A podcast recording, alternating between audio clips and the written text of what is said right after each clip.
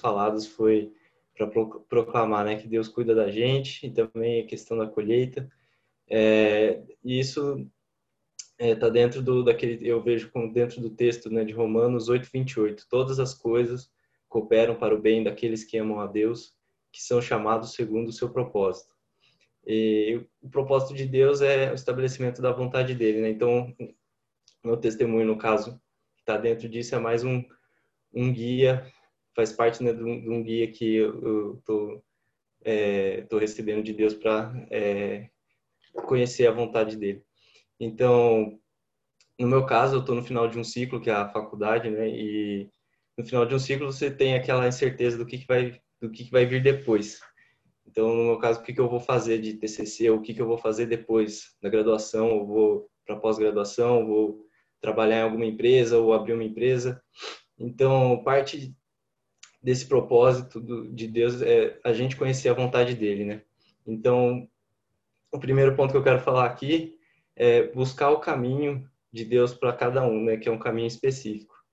E nessa busca é, tem três textos é, chaves que Deus falou comigo. O primeiro deles é Salmo 25, é, versículos 4 e 5. Vou pegar aqui para ler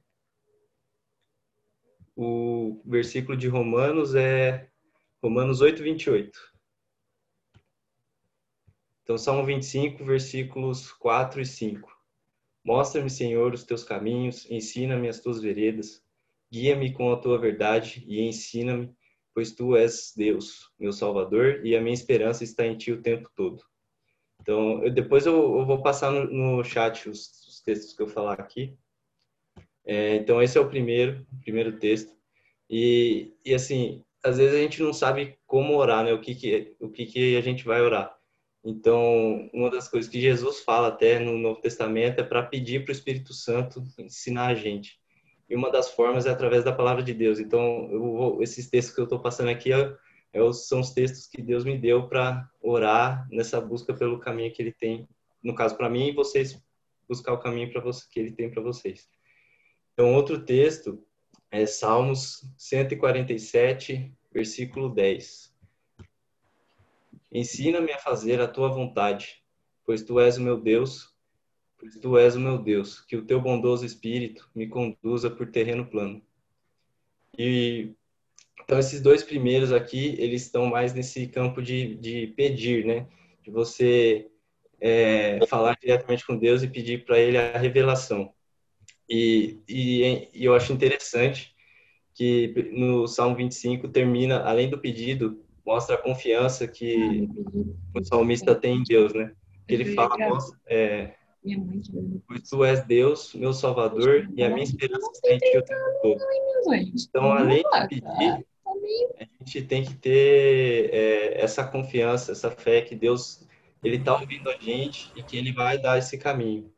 E Outro, o último texto aqui nessa parte de busca pelo caminho que Deus me deu é um texto de encorajamento, que é Provérbios 18. Provérbios 4,18 fala, né? A vereda, o caminho do justo é como a luz da aurora, que brilha cada vez mais até a plena claridade do dia. Então, isso quer dizer que nós, que somos justificados né, pela fé em Jesus, o nosso caminho ele vai sendo iluminado. Então, Agora a gente pode não ver, eu não vejo muito à frente, sei lá, daqui a um ano eu não sei onde eu vou estar, mas eu confio que esse caminho vai sendo iluminado na medida na medida que eu precisar, ele vai sendo iluminado. É, então, e aí o segundo aspecto, né, para fazer, para trazer a vontade de Deus e para estar, para ser chamado segundo o propósito dele, é ter a disposição para fazer isso. E no caso aqui, para mim específico, uma coisa que impede isso é a vergonha, né? o temor de homens, e isso pode ser por vários motivos, pode ser pelo medo de ser ridicularizado, pelo medo de perder alguma coisa ou algum relacionamento, pelo medo de fracassar, é, talvez outros, não, pensei mais nenhum aqui, e, mas então para lidar com essa questão da vergonha, Deus, é, outros textos que Deus me deu foi voltando para o Salmo 25, só que agora no versículo 3, é, na versão Almeida revisada, que muda né, de versão, de, de tradução, fala que, é, com efeito, dos que esperam em ti, nenhum será, ninguém será envergonhado. E, no caso da versão, nova versão internacional, que fala nenhum dos que esperam em ti ficará decepcionado. Então, você declara isso né, nessa década da boca, né, de proclamar, proclama que você não será envergonhado nem decepcionado, porque a vontade de Deus é boa, agradável e perfeita. Outro texto é de Isaías 50, versículo 7, que fala é, aqui, porque o Senhor Deus me ajudou, pelo que não me senti envergonhado. Por isso fiz o meu rosto como um seixo e sei que não serei envergonhado. Esse segundo texto aqui pode ser visto mais assim, eu fiquei firme né, no lugar, não, não, não, não fui abalado e eu sei que eu não serei envergonhado. Então, é, aqui de novo no começo do texto fala porque o Senhor me ajudou. Então, a confiança de que Deus vai dar graça para a gente fazer o que Ele mandar a gente fazer e que a gente não vai ser abalado. E além de não ser abalado, a gente não vai ser envergonhado. Não vamos é, ficar decepcionados com o resultado. E o último texto é Mateus capítulo 5, versículo 11, que é uma das bem-aventuranças que Jesus fala no Sermão do Monte, que é bem-aventurados, é, bem-aventurados serão vocês quando por minha causa os insultarem, perseguirem e levantarem todo tipo de calúnia contra vocês. Alegre-se e regozijem-se, porque grande é a recompensa de vocês nos céus, pois da mesma forma perseguiram os profetas que vieram antes de vocês. Então, cara, quando, né, você, quando vem aquele sentimento de, ah, o que que, o que que vai acontecer comigo se eu fizer isso depois?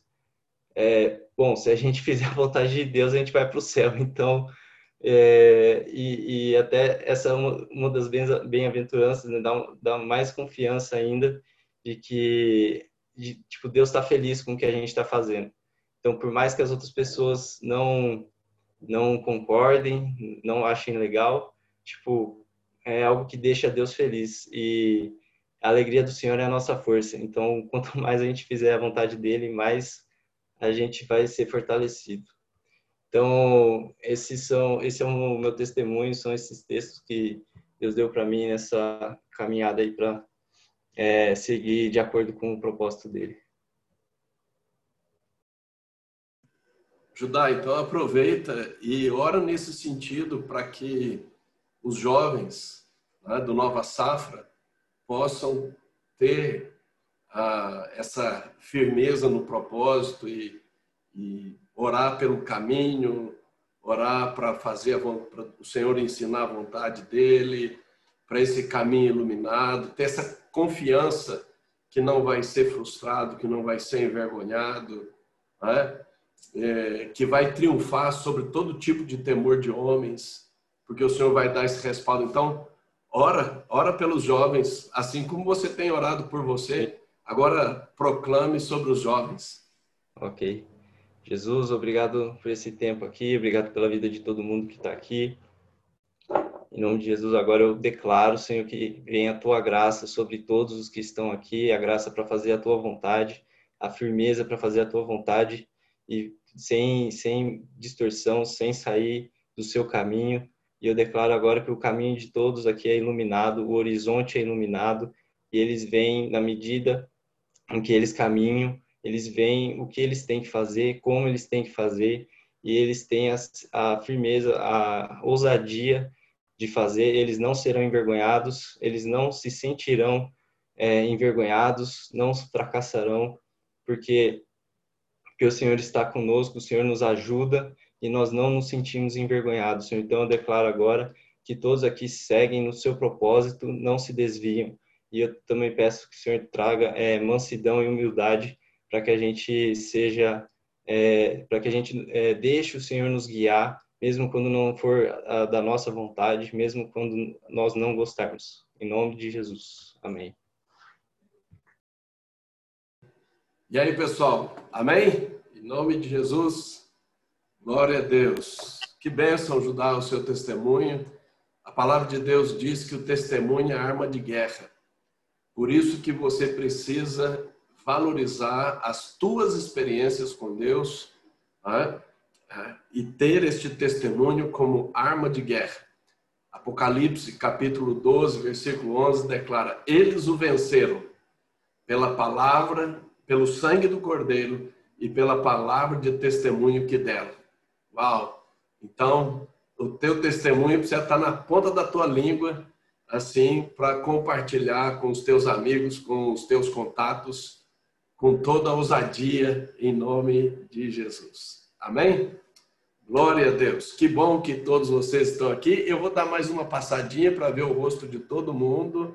Ah, alguns estão tendo problemas na câmera do seu computador. Quando o problema no seu equipamento, não tem, não tem problema. Ok? Ah, nós insistimos é quando o seu equipamento tem condição e, e aí é importante que você acione a sua, a sua, o seu vídeo. Ok?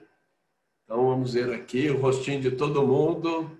Aqui, que bênção. Que maravilha. Olha aí. Olha aí.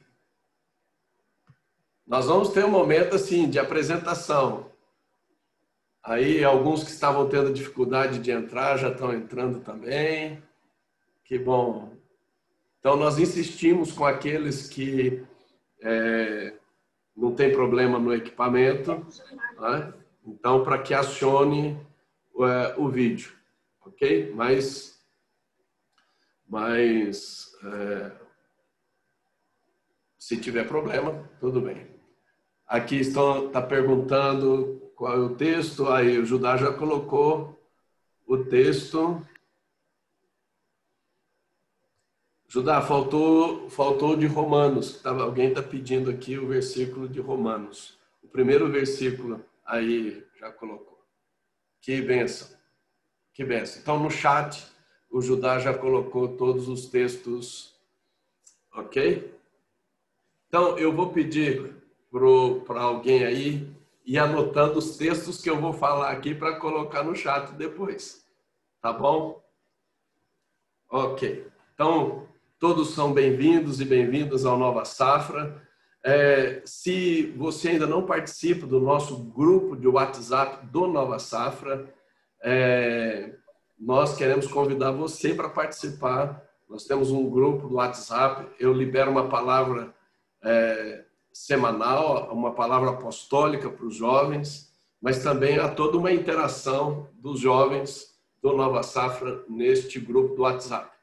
Então, queremos, você que não participa, queremos chamar você para fazer parte desse grupo também. Ok?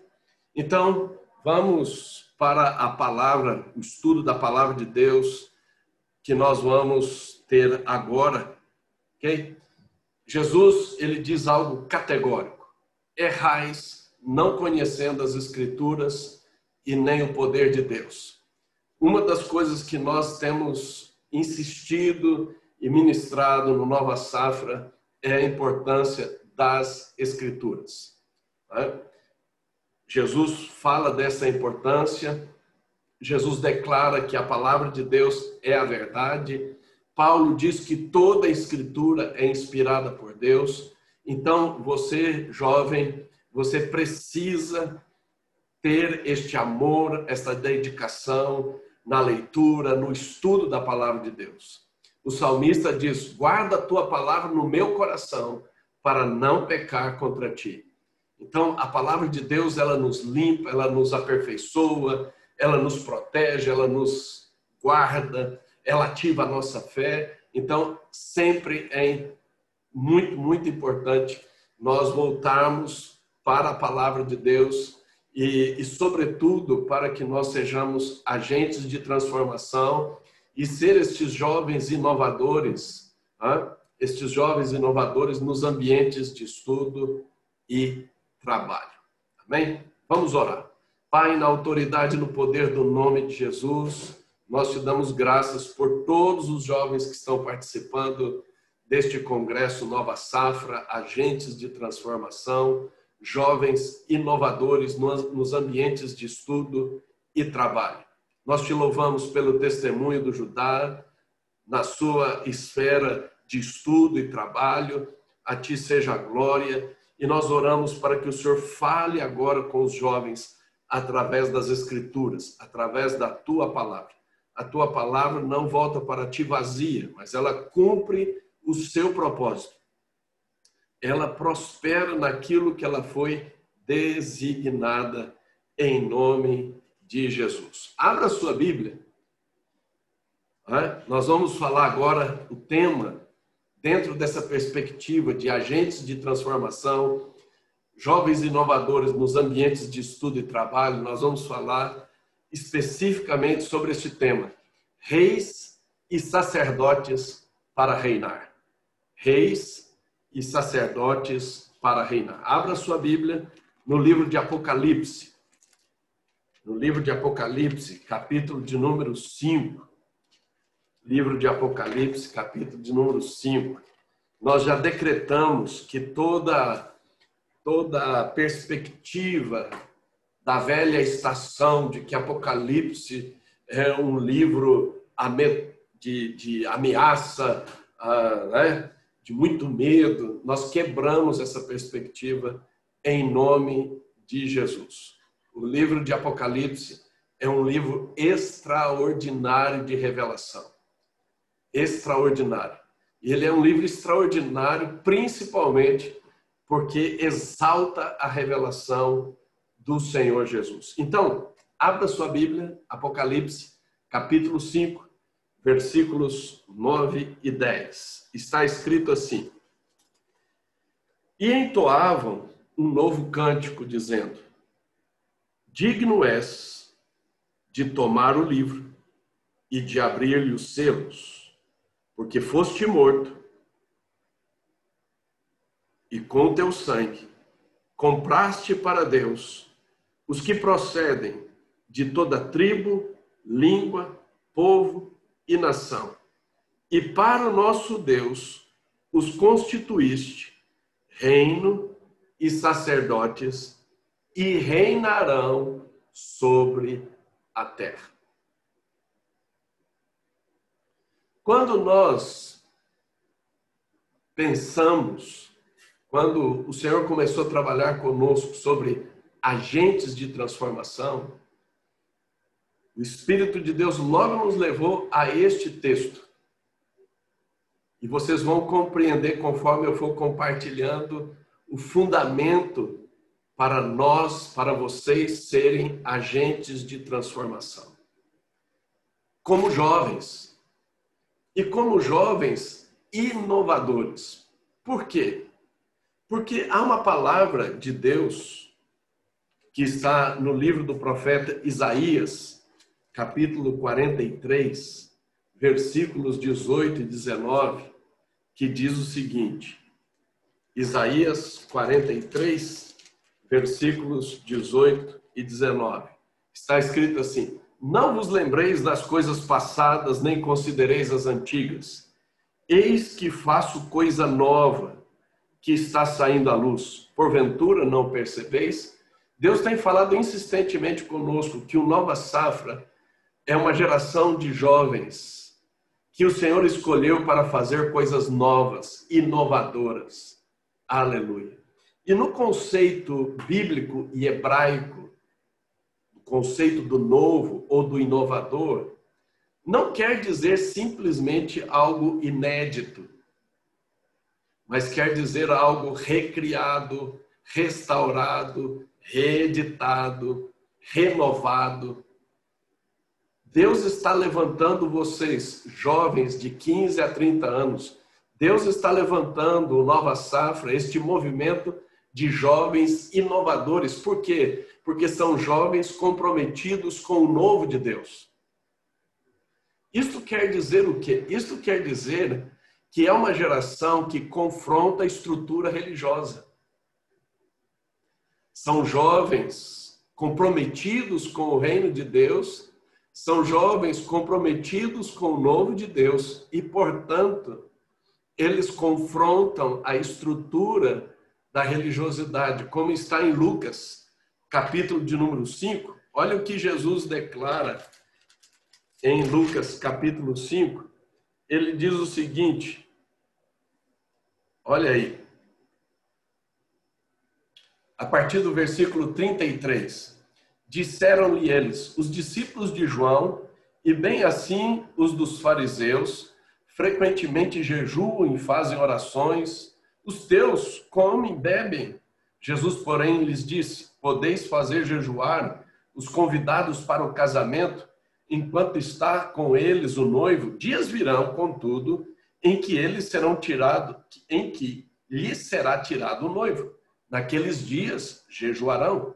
Também lhes disse uma parábola: Ninguém tira um pedaço de veste nova e o põe em veste velha, pois rasgará a nova, e o remendo da nova não se ajustará à velha. E ninguém põe vinho novo em odres velhos, pois o vinho novo romperá os odres, entornar-se-á o vinho, e os odres se estragarão. Olha o que ele diz. Pelo contrário, vinho novo deve ser posto em odres novos, e ambos se conservam. E ninguém, tendo bebido o velho, o vinho velho, prefere o novo, porque diz: o velho é excelente. Jesus estava confrontando os discípulos de João e os fariseus, porque eles estavam numa, numa estrutura velha, num vinho velho e preferindo o velho. Jesus disse que os seus discípulos, eles estavam comprometidos com uma estrutura nova e com um vinho novo, com um mover novo da glória de Deus, porque vinho é um símbolo profético da glória de Deus.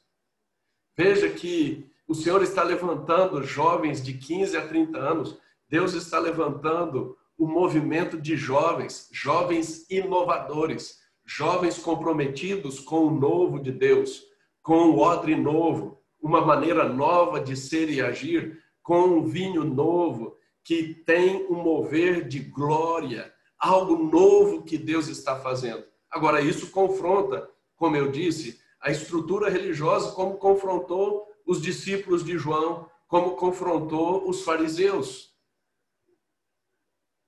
Você precisa compreender que o maior problema da religiosidade, além dos usos e costumes, é aprisionar no velho. E eu tenho visto muitos jovens de 15 a 30 anos aprisionados na religiosidade. Jovens criativos, jovens inteligentes, jovens com potencial extraordinário e estão restritos na religiosidade. O Nova Safra vem com este chamado de Deus para romper com o velho, para nós nos comprometermos e observarmos o novo que Deus está fazendo.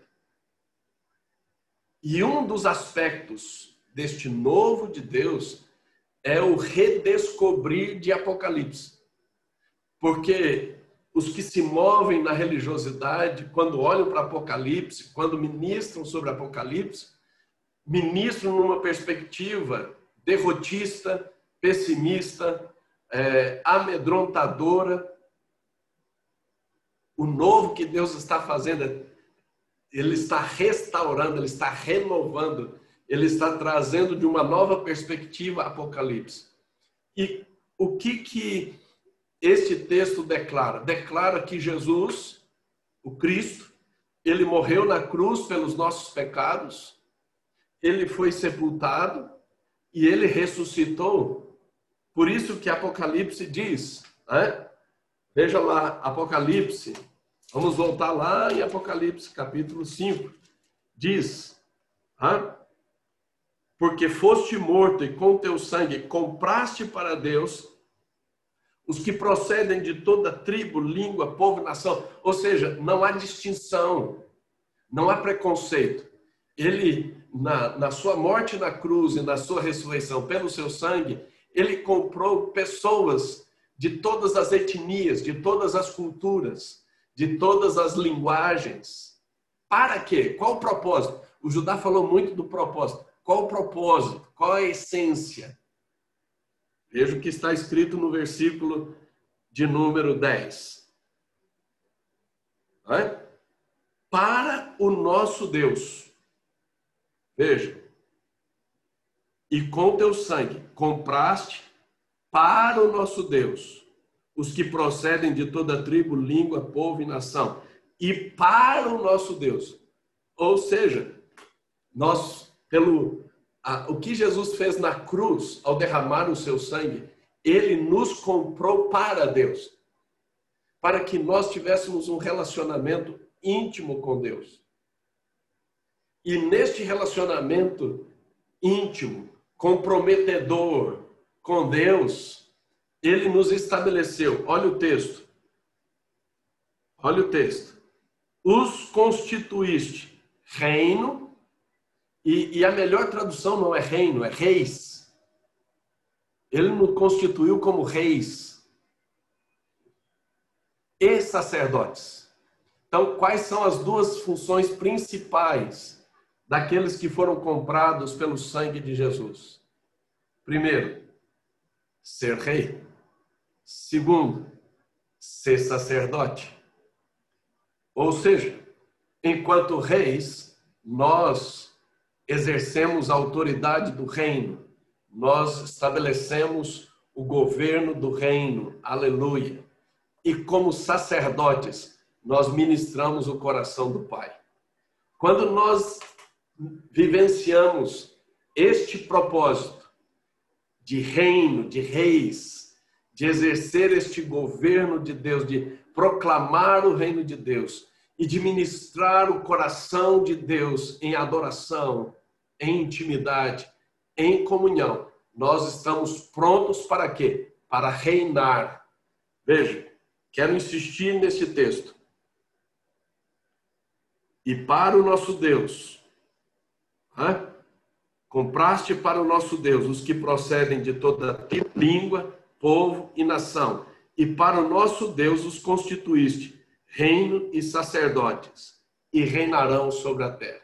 Agora a pergunta que fica é: desde quando que Deus começou a falar sobre este propósito? Hum, na Bíblia. Abra sua Bíblia no livro do Êxodo. Foi a primeira vez que Deus falou sobre esta realidade. Olha o que está escrito em Êxodo 19, aqui dentro do contexto, quando eles estão ali no princípio da celebração da festa de Pentecostes. Veja o que Deus diz. Olha o que está escrito em Êxodo 19, a partir do versículo. Vamos começar no 3. Subiu Moisés a Deus, e do monte o Senhor o chamou e lhe disse: Assim falarás à casa de Jacó e anunciarás aos filhos de Israel.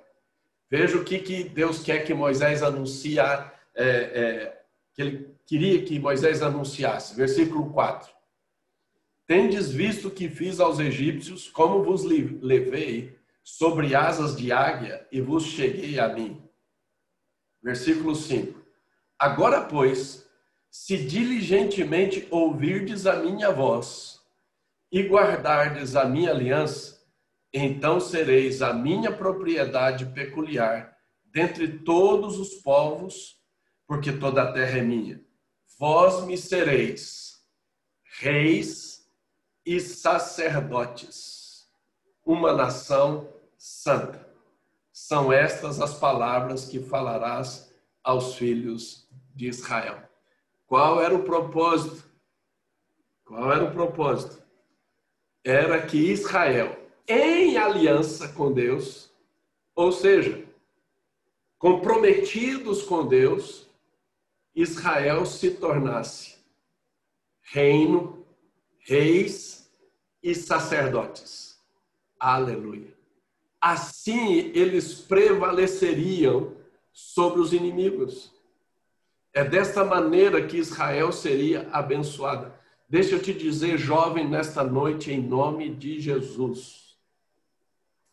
O segredo para você ser uma pessoa bem-sucedida como agente de transformação nos ambientes de estudo e trabalho como um jovem inovador que se move no novo de Deus, no novo odre, no novo vinho, aleluia, nas coisas novas que Deus está fazendo, é você ter este relacionamento de aliança. A palavra hebraica para aliança é a palavra cortar, é pacto, é derramamento de sangue. Nos dias de Abraão, como que era feito um pacto? Como que era feita uma aliança? Isso está lá em Gênesis capítulo 15. Eles pegavam o animal, matavam o animal, sangravam, partiam o animal no meio, colocava as duas metades assim, uma do lado da outra e fazia um caminho entre as partes. Aquele caminho era repleto de sangue. As pessoas, duas ou mais, que iriam fazer uma aliança, um pacto, elas passavam pelo meio daquelas partes, elas passavam por aquele caminho de sangue e elas declaravam o seguinte: aconteça comigo o que aconteceu com este animal se eu quebrar esta aliança. Aconteça comigo o que aconteceu com este animal se eu quebrar a aliança. Por isso que é, muitas pessoas elas não compreendem o que é uma aliança. É, nós ocidentais somos fraquíssimos no conceito de aliança. Fraquíssimos. O máximo que a gente consegue ter de referência é contrato. E aliança é um pacto total.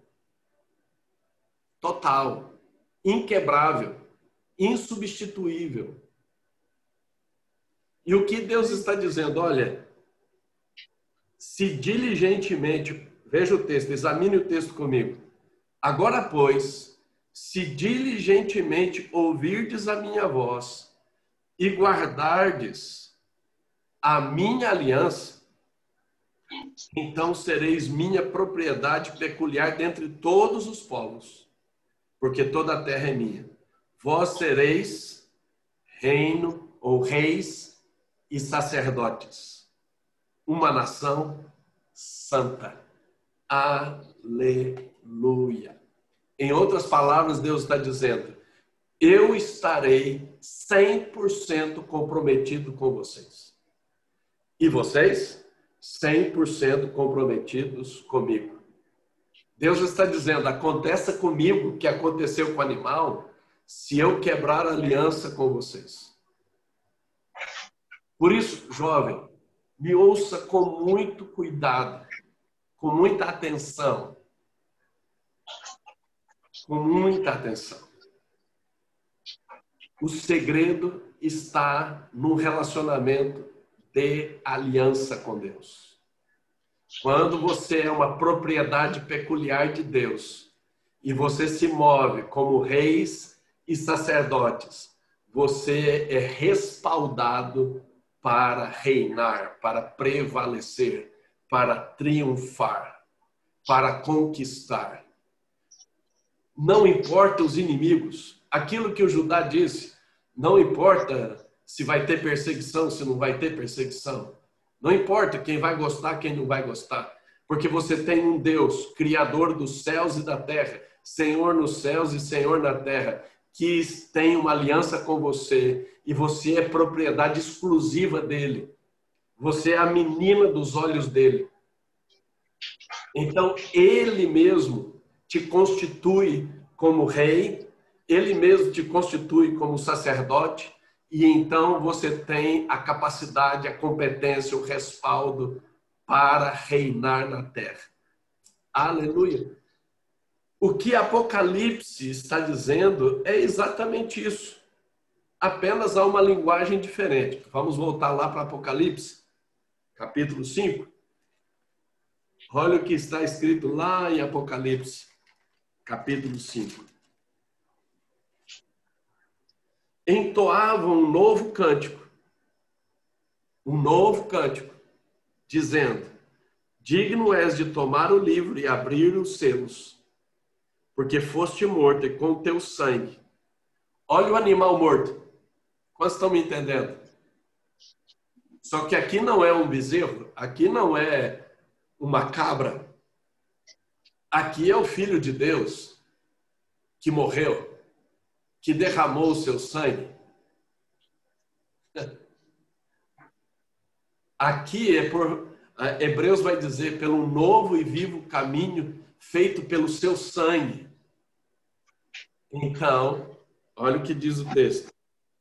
E com teu sangue nos compraste para Deus. Quando você compra alguma coisa, por exemplo, se eu compro este relógio, este relógio se torna propriedade exclusiva minha. Veja que a mesma linguagem lá que Deus usou com Moisés para Moisés falar com Israel. Com o teu sangue compraste para Deus os que procedem de toda tribo, língua, povo e nação. E para o nosso Deus os constituíste reis e sacerdotes. Aleluia. E reinarão sobre a terra. O texto não diz e fracassarão na terra. O texto não diz e serão frustrados na terra. Não, não, não. O texto também não diz e serão envergonhados na terra. O texto diz e reinarão e governarão e estabelecerão domínio na terra. Jovens, vocês foram criados e vocês foram comprados pela morte de Jesus na cruz, pelo seu sangue, para que vocês possam viver em aliança com Deus, como propriedade exclusiva de Deus, em que Deus está 100% comprometido com você. Que Deus? O Deus que criou o universo pelo poder da sua palavra, tornando visível e invisível. Que Deus? o Deus de Abraão, que vivifica os mortos e que chama à existência aquilo que não existe. Quando você tem revelação, quando a tua fé se levanta, dentro desta palavra, você se torna inabalável. Inabalável. Não há gigante que possa te deter. Não há inimigo que possa te bloquear. Não há. Não há. Por isso que o Salmo 125 declara: os que confiam no Senhor são como o monte Sião, firme. Não se abala. Firme. Ou como está em Isaías 26, 3, os que confiam no Senhor, eles permanecem em paz todo o clamor da apóstola Daniela e meu neste final de semana é que a luz da glória de Deus resplandeça na tua mente e no teu coração. Nós não estamos falando de um Deus chato, nós não estamos falando de um Deus azedo, nós não estamos falando de um Deus mal-humorado, nós não estamos falando de um Deus cruel. Nós não estamos falando de um Deus irresponsável. Nós não estamos falando de um Deus infiel. Nós estamos falando de um Deus extraordinário, maravilhoso, incomparável, único, que por Jesus Cristo, aquilo que foi profetizado através da boca de Moisés, foi cumprido plenamente em Jesus Cristo para que você se torne propriedade exclusiva do Deus vivo, para que você se torne, aleluia, rei e sacerdote, e para que você possa reinar na terra. Ser cabeça e não ser cauda, estar por cima e não por baixo.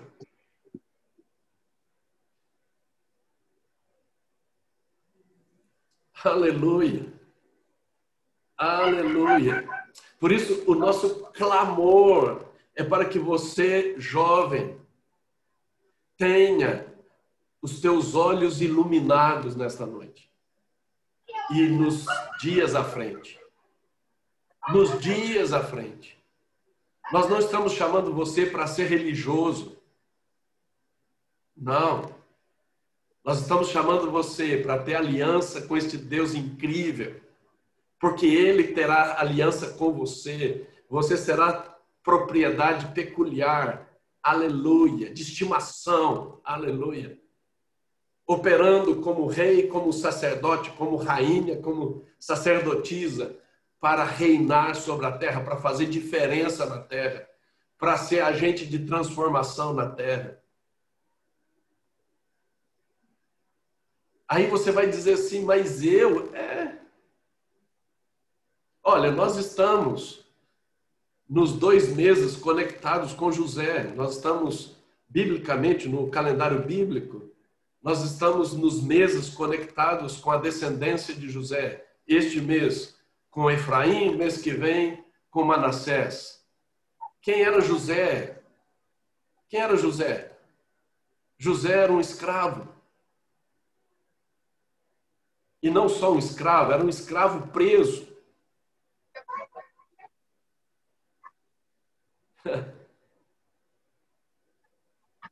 que Deus o levou a ser um líder extraordinário nos seus dias.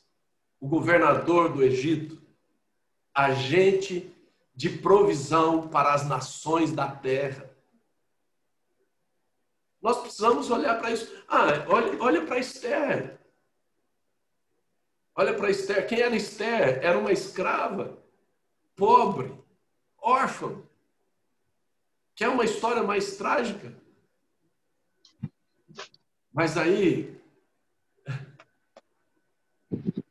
debaixo da mentoria de Mordecai, a graça, o favor de Deus operou e fez com que ela se tornasse uma rainha um, do Império Persa. Então, é extremamente importante que você levante a sua fé. Tudo é possível ao que crê. Agora, é importante você compreender que você também não precisa ter uma vida trágica ou uma vida difícil para Deus te levar para lugares altos. Quando você olha, por exemplo, para Davi, Davi não era não era não tinha uma vida trágica. Mas Deus olhou para ele, ungiu, e ele se torna um dos principais reis de toda a história de Israel. Hoje, me ouça, me ouça, em nome de Jesus. Hoje e nesses dias até segunda-feira, Deus quer falar com você Ele está dizendo: Eu é que sei que planos tem a teu respeito, diz o Senhor. Planos de paz e não de mal. Paz quer dizer completo, inteiro, em ordem, nada quebrado, nada faltando, nada fora do lugar. Eu é que sei, diz o Senhor, que planos tem a vosso respeito. Planos de paz e não de mal. Para quê? Para vos dar um futuro bem sucedido. Há uma palavra em hebraico chamada tissalar. Essa palavra tissalar, ela vai aparecer em Josué capítulo 1, do versículo 6 ao 9, vai aparecer no Salmo de número 1, principalmente no versículo 3. Ela tem a ver com sucesso, ela tem a ver com prosperidade, ela tem a ver com avanço.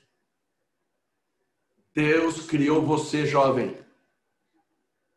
Dentro dessa perspectiva do novo de Deus, dentro dessa perspectiva do novo odre, dentro dessa perspectiva do novo vinho, para ser este jovem inovador, inovadora, este jovem do mover novo de Deus. Aleluia. Para se mover em aliança com Deus, comprado para Deus pelo sangue, propriedade peculiar do Deus vivo, aleluia. Para quê? Para exercer o seu reinado como reis e o sacerdócio como sacerdote, ou sacerdotes, para reinar sobre a terra. Não é para ser derrotado, não é para ser fracassado, não é para ser deprimido, não é para ser angustiado. Não, não, não. Não, não, não.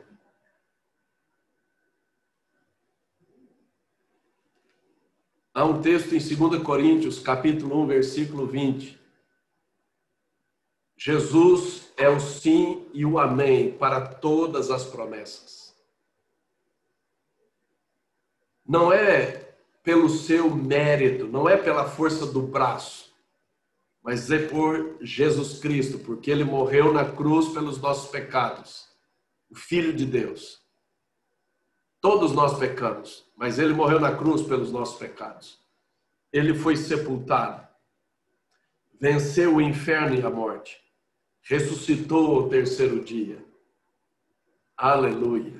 E foi exaltado, está à destra do Pai, de onde ele vem para julgar os vivos e os mortos. E hoje ele vive para interceder por nós, por você, para que você possa cumprir o propósito, como testemunho que o Judá compartilhou conosco. Aleluia. Aleluia. Reis e sacerdotes para reinar sobre a terra. Qual é o teu destino, jovem? Em Jesus, para Deus, reinar sobre a terra. Obviamente, dentro da sua identidade, dentro das características do plano de aliança que Deus planejou a seu respeito, mas com certeza absoluta para reinar sobre a terra. E antes de nós concluirmos, isso fica muito claro quando Jesus está falando com as igrejas do livro de Apocalipse. Ele diz que, primeiro, quem tem ouvidos para ouvir, ouça o que o Espírito está dizendo. E depois ele diz: ao que vencer. Quando nós ouvimos a voz do Espírito Santo, como hoje ele está falando com vocês, nós nos tornamos vencedores. Eu quero proclamar que Deus está levantando uma nova safra de discípulos de Jesus. Deus está levantando jovens comprados pelo sangue do Cordeiro, não por sangue de bodes. Não, não, não, não. Nem mesmo por sangue de ovelhas, mas pelo sangue do Filho de Deus, Jesus Cristo e constituídos como reis e sacerdotes para reinarem sobre a terra. Aleluia. Eu quero profetizar, eu estou profetizando em nome de Jesus. Aleluia. Aleluia. Senhor, nesta noite, diante dessa palavra de aliança, de pacto, pelo sangue de Jesus. Aleluia. O Senhor está totalmente comprometido com os que creem.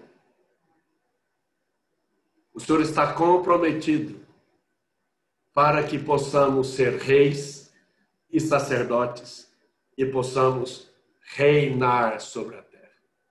Então nós decretamos que toda essa projeção de ameaça, de perda, ameaça de fragmentação, ameaça de fracasso, de frustração, ameaça de confusão cai por terra agora em nome do Senhor Jesus que haja um mover de restauração, de autoimagem, de autoestima, de autoconfiança. Senhor, ativa a fé.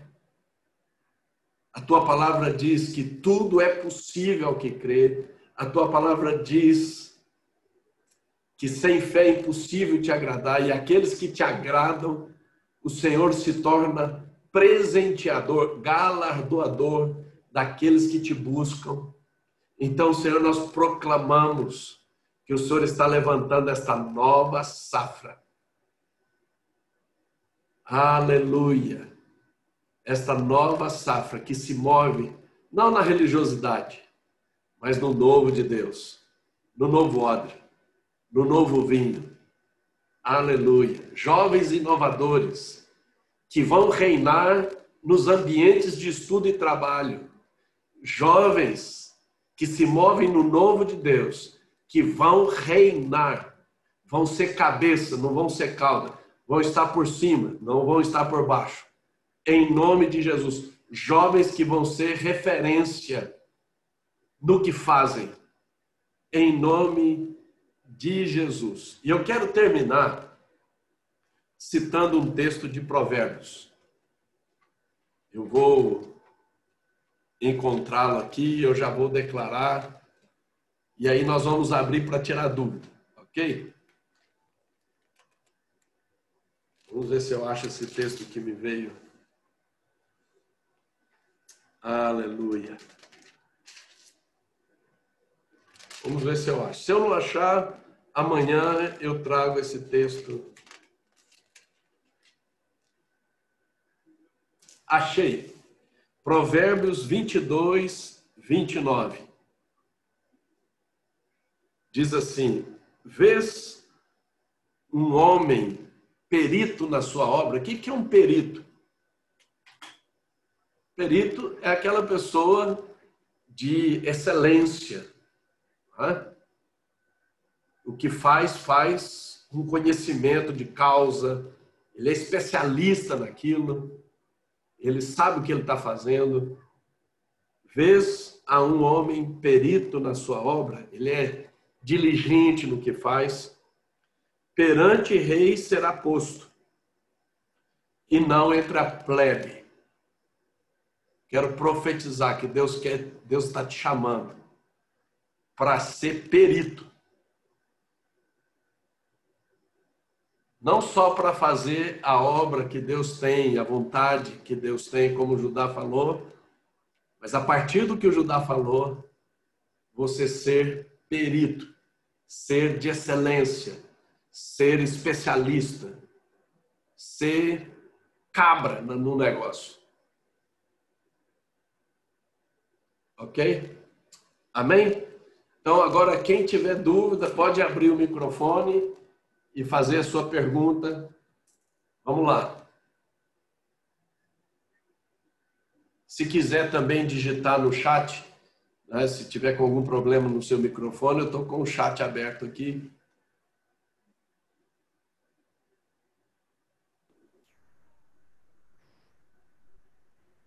É, boa noite. Boa noite. Em qual parte a gente deve ser rei e sacerdotes? Na, na parte cristã ou na parte pessoal nosso. O que? Repete, por favor. Repete a sua pergunta, Jair. Tá ouvindo melhor agora? Sim.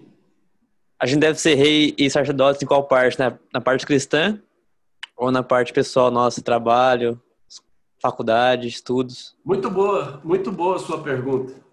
É... Porque, na verdade, nós não deveríamos ter essa pergunta. Mas é muito normal ter essa pergunta e é melhor que nós façamos essa pergunta. E eu vou dizer por quê. Porque ser rei e sacerdote é na sua vida como um todo. Deus sempre quando olha para você, olha para mim, olha para nós, ele olha numa perspectiva integral e não fragmentada. E não assim, olha, uma parte aqui, outra parte ali, outra parte lá. Então você é um todo. Quando você tem aliança com Deus, é você na sua vida pessoal, profissional, ministerial, em casa, no estudo, no trabalho. Quando você é propriedade de Deus, você é propriedade de Deus em casa, no trabalho, no namoro, no casamento, quando todo mundo está te vendo, quando você está sozinho. Quando ele tem aliança com você e você é propriedade exclusiva dele nessa realidade, então você é rei e sacerdote onde você estiver. Para quê? Para que você possa reinar onde você estiver. Neste congresso, nós estamos fazendo questão de enfatizar estudo e trabalho. Por quê? Porque a nossa tendência é olhar estas coisas no contexto congregacional, no contexto das quatro paredes. Né? E nós precisamos compreender que a vida de Deus é para você viver ou vivenciar onde você estiver. Quando você tem essa compreensão que Deus está totalmente comprometido com você, todos os dias, todos os dias, 24 horas por dia, onde você estiver, que você é propriedade exclusiva dele, que você foi constituído como reis e sacerdote para reinar, meu Deus. E compreendendo isso como jovem, meu Deus! Meu Deus! Você vai ser levado a uma outra, um outro patamar de influência na sociedade, de sucesso e no testemunho da implantação do reino de Deus na terra. Ok, Jair? Ficou mais alguma dúvida? Pode perguntar. Entendido, entendi. Obrigado. Ok. Aí, vamos, vamos como Jayan, vamos fazer pergunta. Quem quer perguntar? Oi, apóstolo Shalom. É, a respeito do termo que você falou em questão de ser rei e sacerdote, eu queria saber mais especificamente a respeito de ser sacerdote. Qual a postura que a gente deveria aplicar em relação a isso? Os sacerdotes, eles tinham quatro funções primordiais.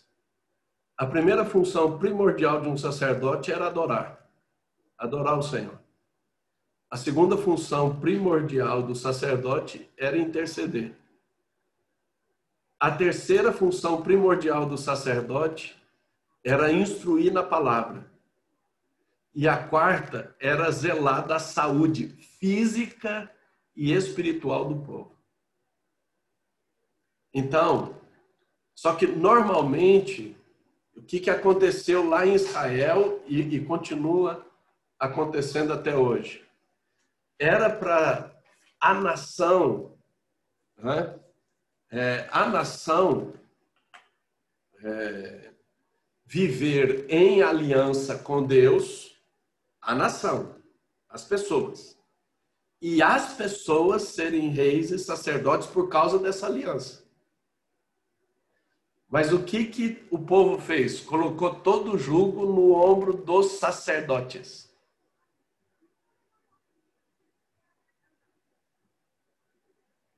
E eles ficaram com o dedinho na cava do colete. É muito do que faz hoje na maioria das igrejas, infelizmente. Não no ramo estendido, mas em muitas ainda ocorre. É, em que as pessoas colocam toda a responsabilidade nos pastores e pastoras, nos líderes. Então, eles têm que adorar, eles têm que interceder, eles têm que é, ter conhecimento da Bíblia, eles têm que zelar pela saúde espiritual do povo. Então, nós precisamos compreender que para você reinar, Deus te constituiu reis e sacerdotes, certo? Mas para ser rei e sacerdote, ele te comprou. E ele te comprou no sangue de aliança. O grande problema é que muitos querem ser reis, querem ser sacerdotes, querem reinar, mas não querem ter aliança com Deus e não querem ser propriedades de Deus. Querem ser donos do nariz. Esse é o problema. Então, qual que é o fundamento para ser rei, sacerdote para reinar. Tudo começa na aliança.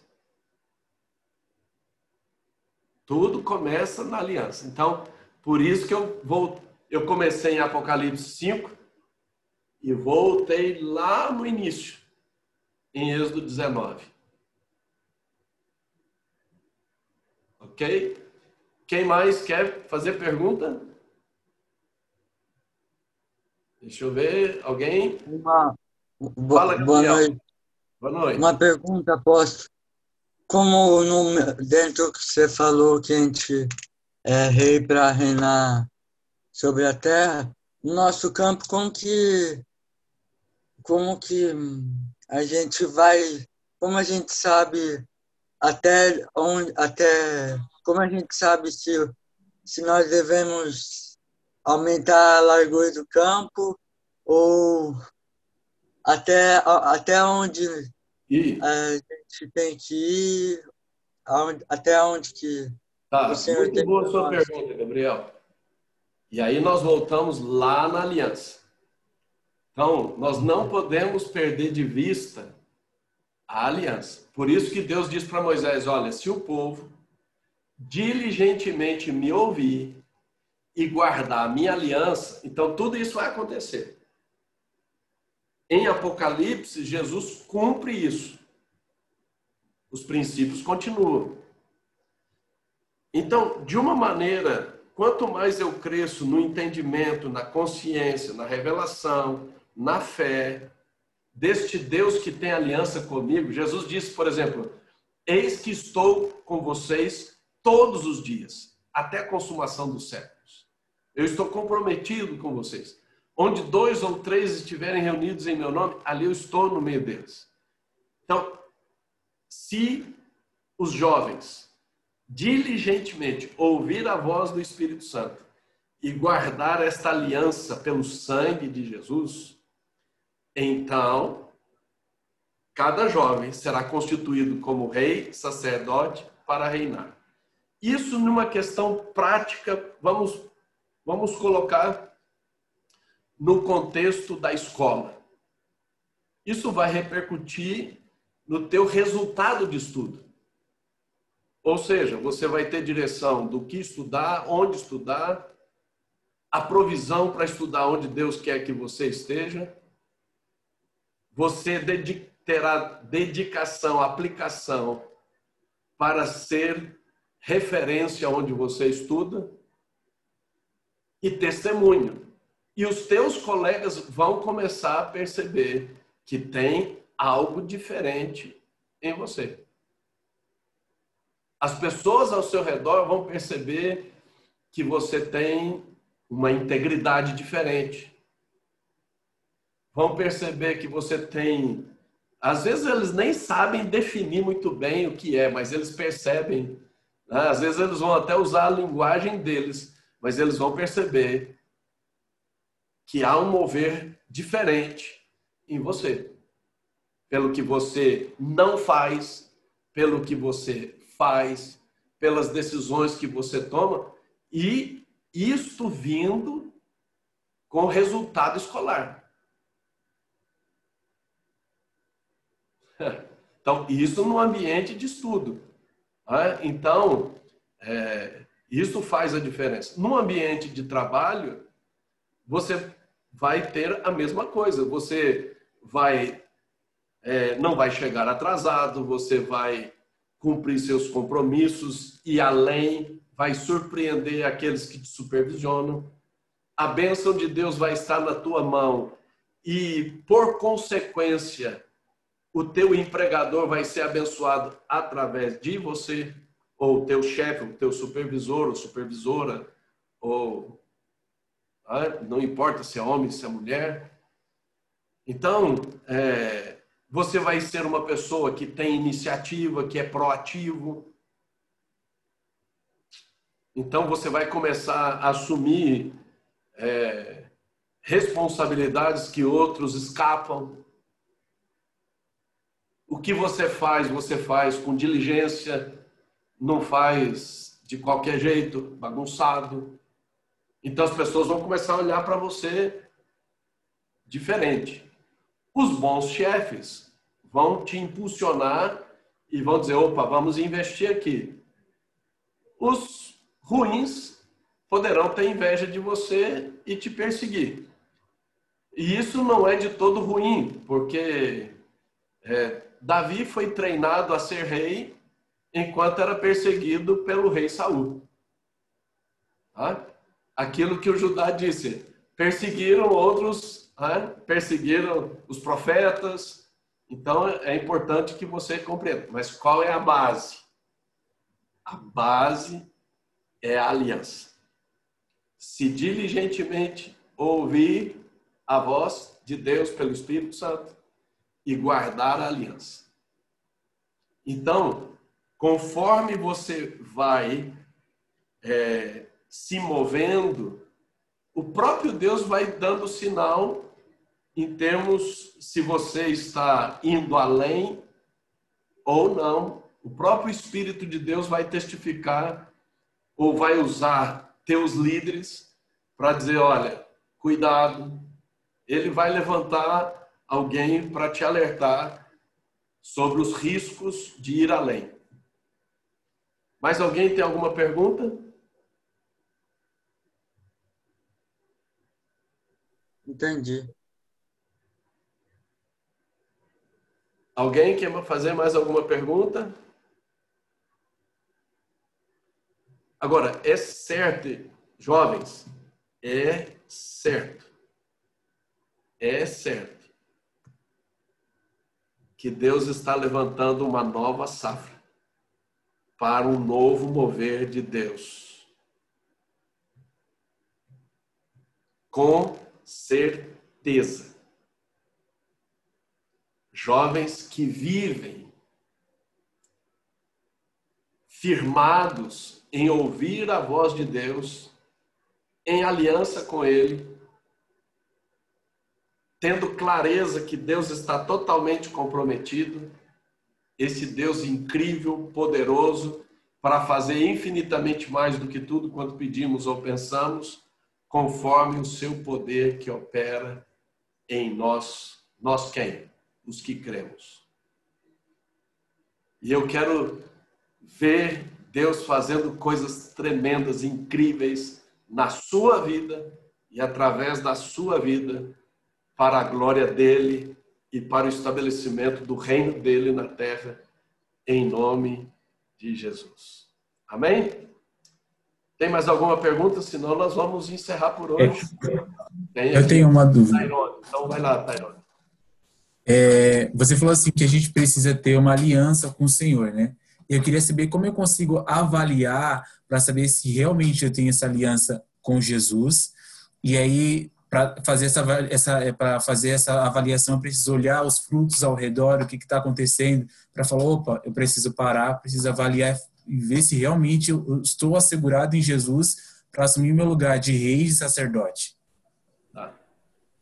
Excelente a sua pergunta. Veja, no Antigo Testamento, como é que a pessoa sabia que tinha aliança? Porque pegava o animal, matava o animal, sangrava o animal, colocava as partes uma de frente da outra e passava no meio daquele caminho de sangue. Simples assim. Gênesis capítulo 15, Deus faz isso com Abraão. Depois você pode ler Gênesis capítulo 15 na parte final. Hoje, graças a Deus, nós não precisamos matar animal, né? sangrar, partir, colocar as metades, fazer esse caminho de sangue. Por quê? Pelo sacrifício de Jesus. Onde que está isso? Vamos examinar a escritura, está lá em Hebreus. Vamos dar uma olhadinha em Hebreus.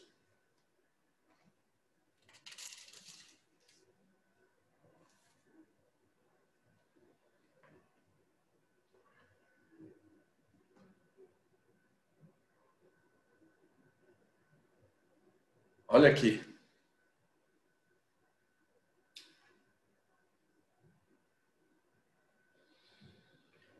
Você pode ler, depois você pode examinar todo o capítulo 9 de Hebreus, mas eu já vou direto, não é?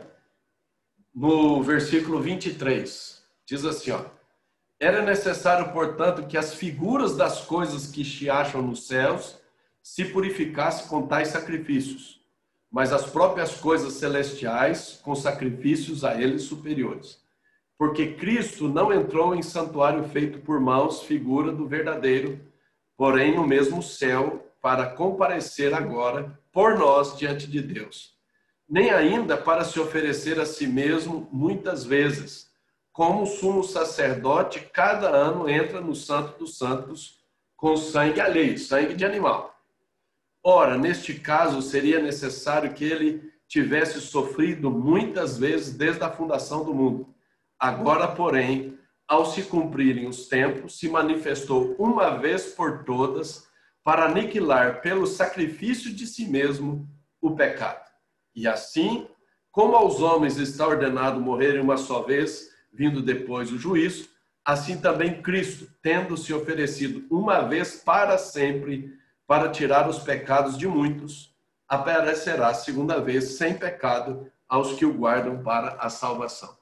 Então, o sacrifício de Jesus foi uma vez para sempre. Então, hoje eu não preciso matar o animal. Jesus já, já foi o sacrifício eterno. Então, como é que eu acesso essa aliança com segurança? Pela fé. Não por obras, pela fé.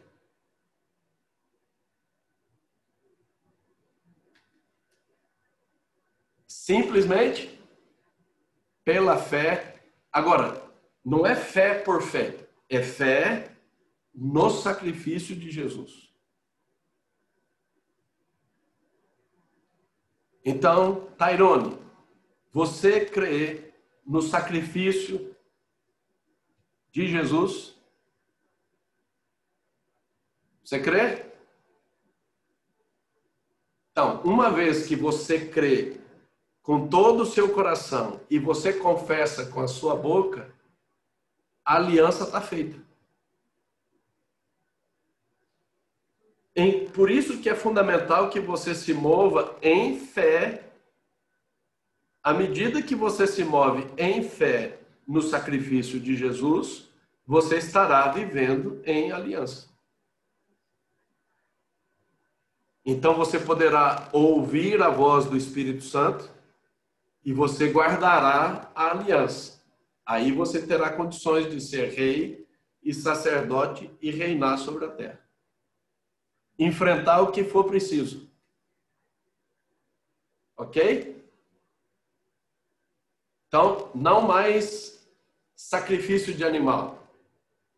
Nós tivemos um sacrifício perfeito, eterno, suficiente em Jesus.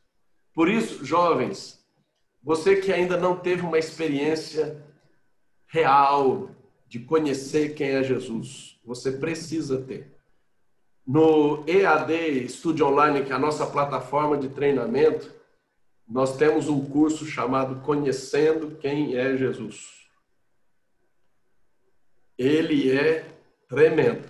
E ele vai ser assim, um check-up se você já teve essa experiência ou não.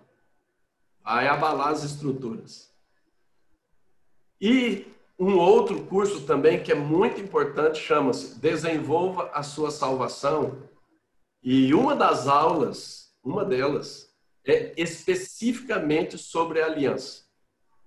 Específica sobre a aliança. Então, muito bom o curso também. Ok? Ok, pessoal? Eu creio que por hoje é suficiente. Nós vamos orar encerrando aqui amanhã, sábado, 18 horas. Vamos ter um panorama, né? vamos ter a primeira reunião e depois às 20 horas a segunda reunião. No domingo às 19 horas teremos a nossa reunião e na segunda-feira às 18 a primeira e às 20 horas a segunda e última, OK? Muita coisa boa está por vir em nome de Jesus. Pai, nós te damos graças por este primeiro encontro deste congresso Agentes de Transformação, jovens inovadores nos ambientes de estudo e trabalho. Nós oramos para que eles tenham revelação da aliança, que eles compreendam, tenham consciência e fé que eles são propriedades exclusivas do Deus vivo, para e constituídos como reis e sacerdotes, para reinarem sobre a terra, em nome de Jesus. Amém. Pessoal, um grande abraço. Voltamos amanhã. Deus abençoe. Tchau. Tchau. Tchau, pessoal. Boa noite.